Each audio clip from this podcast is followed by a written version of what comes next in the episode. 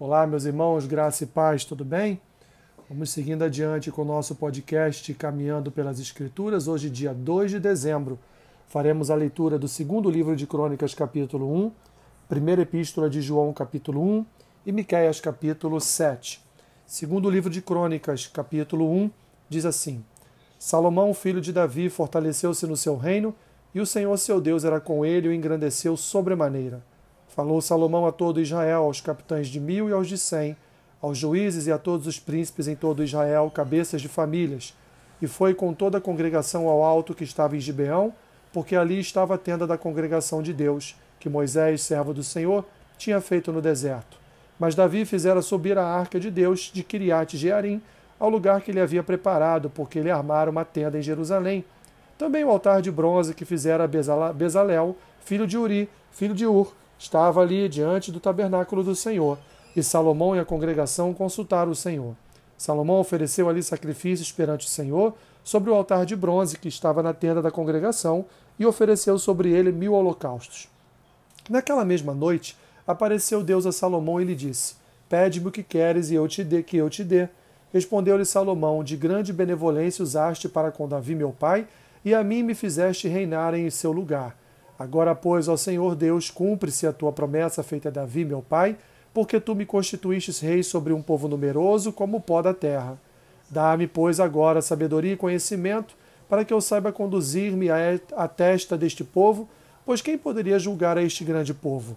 Disse Deus a Salomão: Porquanto foi este o desejo do teu coração, e não pediste riquezas, bens ou honras, nem a morte dos que te aborrecem, nem tampouco pediste longevidade, mas sabedoria e conhecimento para poder julgar a meu povo, sobre o qual te constituí rei, sabedoria e conhecimento são dados a ti, e ti darei riquezas, bens e honras, quais não teve nenhum rei antes de ti, e depois de ti não haverá teu igual.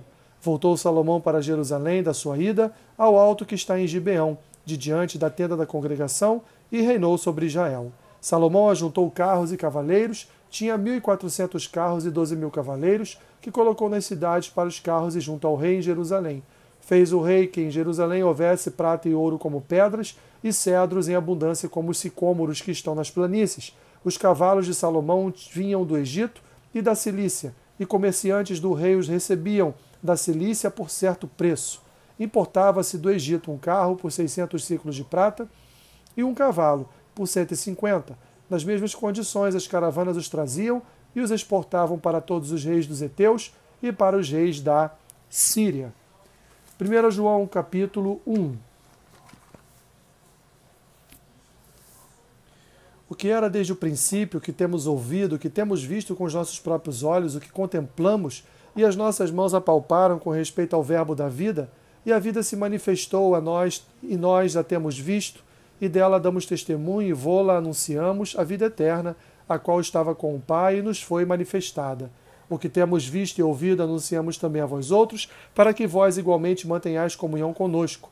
Ora, a nossa comunhão é com o Pai e com o seu Filho Jesus Cristo. Estas coisas, pois, vos escrevemos, para que a nossa alegria seja completa. Ora, a mensagem que da parte dele temos ouvido e vos anunciamos é esta: que Deus é luz e não há nele treva nenhuma.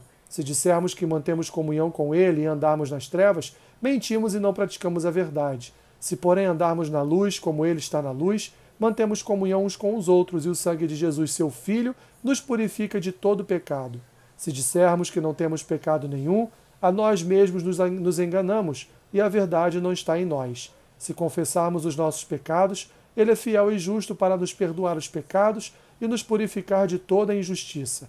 Se dissermos que não temos cometido pecado, fazemo-lo mentiroso, e a sua palavra não está em nós. Miqueias, capítulo 7. Ai de mim, porque estou como quando são colhidas as frutas do verão, como os rabiscos da vindima. Não há cacho de uvas para chupar, nem figos temporãos que a minha alma deseja. Pereceu da terra o piedoso, e não há entre os homens um que seja reto. Todos espreitam para derramarem sangue, cada um caça seu irmão com rede. As suas mãos estão sobre o mal e o fazem diligentemente. O príncipe exige condenação, o juiz aceita suborno, a grande fala dos maus desejos de sua alma, e assim todos eles juntamente urdem a trama. O melhor deles é como um espinheiro, o mais reto é pior do que uma sebe de espinhos. É chegado o dia anunciado por, seus, por tuas sentinelas, o dia do teu castigo. Aí está a confusão deles. Não creiais no amigo, nem confieis no companheiro. Guarda a porta de tua boca, aquela que reclina sobre o teu peito, porque o filho despreza o pai, a filha se levanta contra a mãe, a nora contra a sogra, e os inimigos do homem são os da sua própria casa. Eu, porém, olharei para o Senhor e esperarei no Deus da minha salvação. O meu Deus me ouvirá.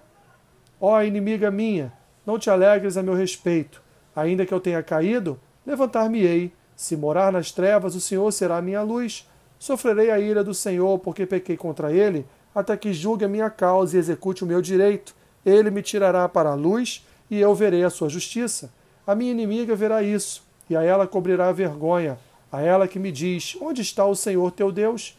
Os meus olhos a contemplarão, agora será pisada aos pés como a lama das ruas. No dia da reedificação dos teus muros, nesse dia serão os teus limites removidos para mais longe. Nesse dia virão a ti desde a Síria até as cidades do Egito, e do Egito até o rio Eufrates, e do mar até o mar, e da montanha até a montanha. Todavia, a terra será posta em desolação por causa dos seus moradores, por causa do fruto das suas obras. Apacenta o teu povo com o teu bordão, o rebanho da tua herança, que mora a sós no bosque, no meio da terra fértil. Apacente-se em Baçã e Gileade, como nos dias de outrora.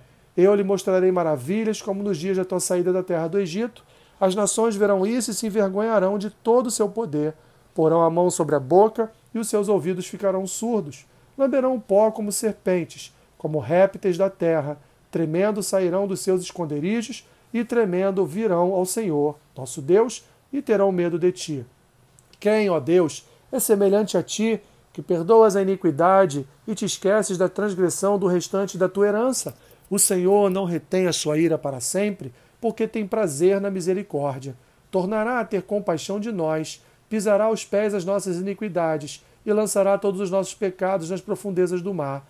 Mostrarás a Jacó a fidelidade e a Abraão a misericórdia, as quais juraste a nossos pais desde os dias antigos. Que Deus te abençoe rica e abundantemente. Amém.